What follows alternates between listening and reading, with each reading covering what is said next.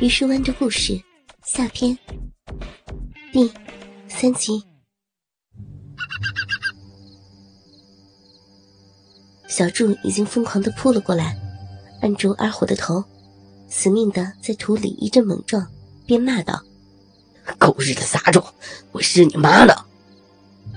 二虎挣扎着，用手在小柱的身上乱抓，边求饶：“哎呦，干什么？你打我干什么？我又没惹你。”小柱不听，站起来对着二虎的后背又是两脚，踢得二虎差点背过气去，动弹不得。二虎开始有点明白是怎么回事了，脸上变得惊恐不安，直盯着小柱。小柱狞笑着，从怀里把刀抽了出来。二虎的脸一下子就白了。你你要干什么？你你你要干什么？小柱只是狞笑，半晌才说：“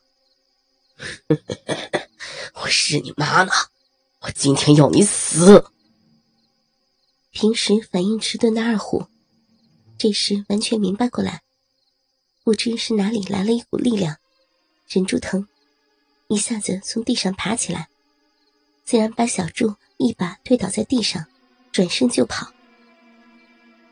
小柱忙爬起来，飞快的追。二虎这家伙玩命的跑，飞一样的跳下坡坎。小柱压不住怒火，把刀就向二虎扔了过去，正好在二虎的屁股上划了一刀，痛得二虎又叫了一声。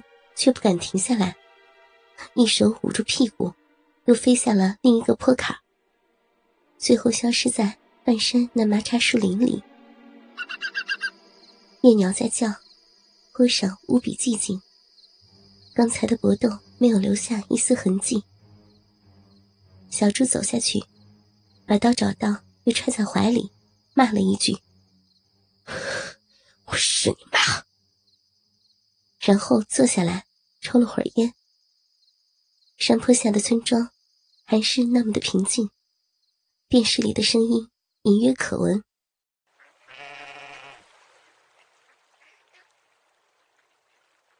第二天一大早，金凤婶儿就来找小柱，问他：“小柱啊，你们昨晚是哪里找牛去了？怎么把我们家二虎的屁股都摔伤了？”小柱笑着说。牛跑到黑树沟里去了，二虎没注意，摔了一跤。在旁边的刘玉梅听到了，很奇怪的看了儿子一眼。小猪心里就有些痛快了，很是得意。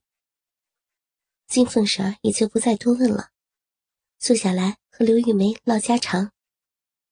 小柱就蹲在旁边，抽了支烟来点上，慢慢的看着这两个女人说话。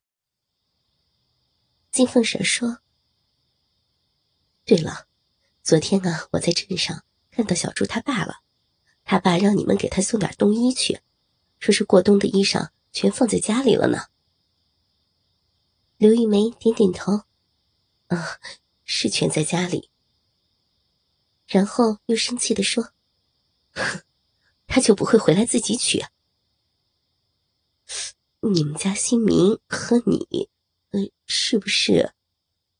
金凤婶说着，看了小猪一眼，就不说了。小猪意识到什么，就转身出了门，到院子里晒太阳。一边想着金凤婶胸前那一对活蹦乱跳的奶子，和母亲比较着，到底是咋的了？姓名咋就一年只回来两三次呀？镇上隔这儿又不远。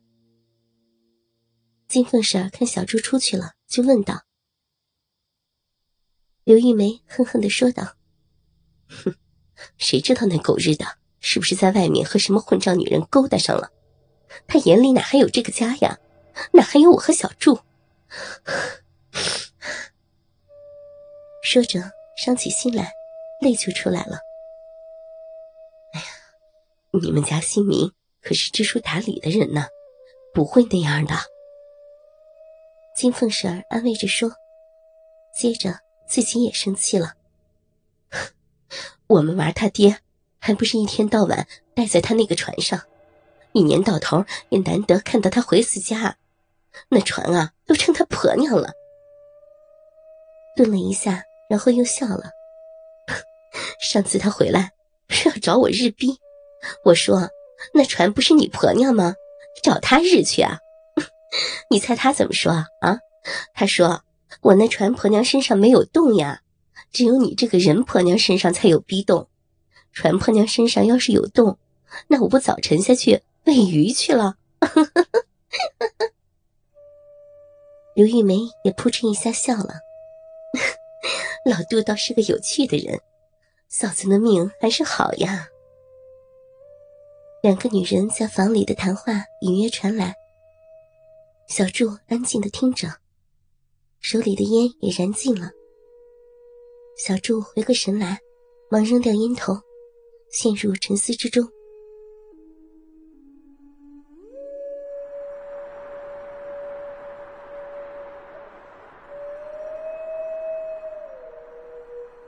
秋风吹起，枣树上的叶子就飘了下来，慢慢落在院子里。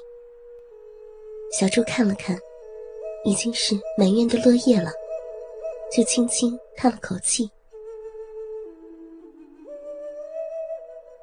秋天完全到来的时候，小柱的两个舅舅从外面打工回来了，到村子里来看姐姐。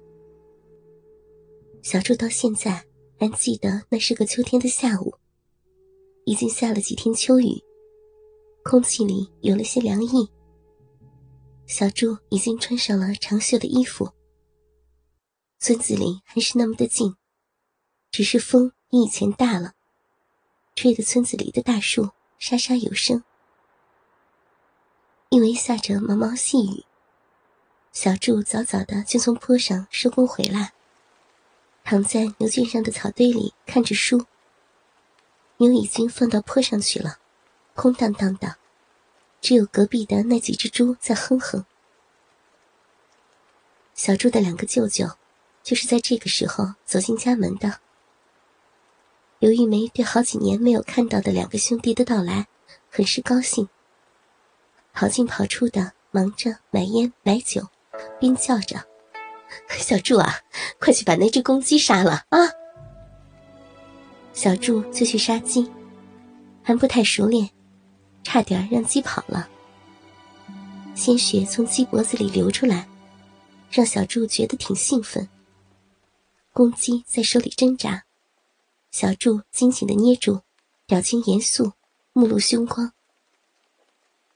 二舅在旁边看他杀鸡，表扬道：“哎呦，咱小柱现在也是大人了呢。”小柱就笑。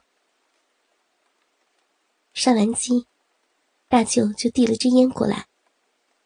等明年啊，也和舅到外面去闯闯，老待在家里啊，有什么前途？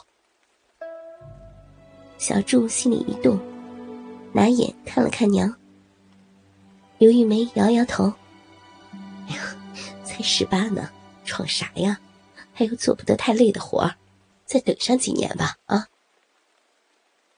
小柱就不言语了，低头使劲的拔鸡毛。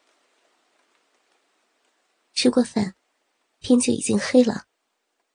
刘玉梅和两个兄弟坐着拉家常。二舅讲起了他们在广东的见闻，小柱听得津津有味。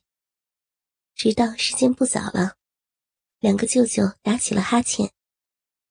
刘玉梅忙让小柱带着两个舅舅到他屋里睡觉。倾听网最新地址，请查找 QQ 号二零七七零九零零零七，QQ 名称就是倾听网的最新地址了。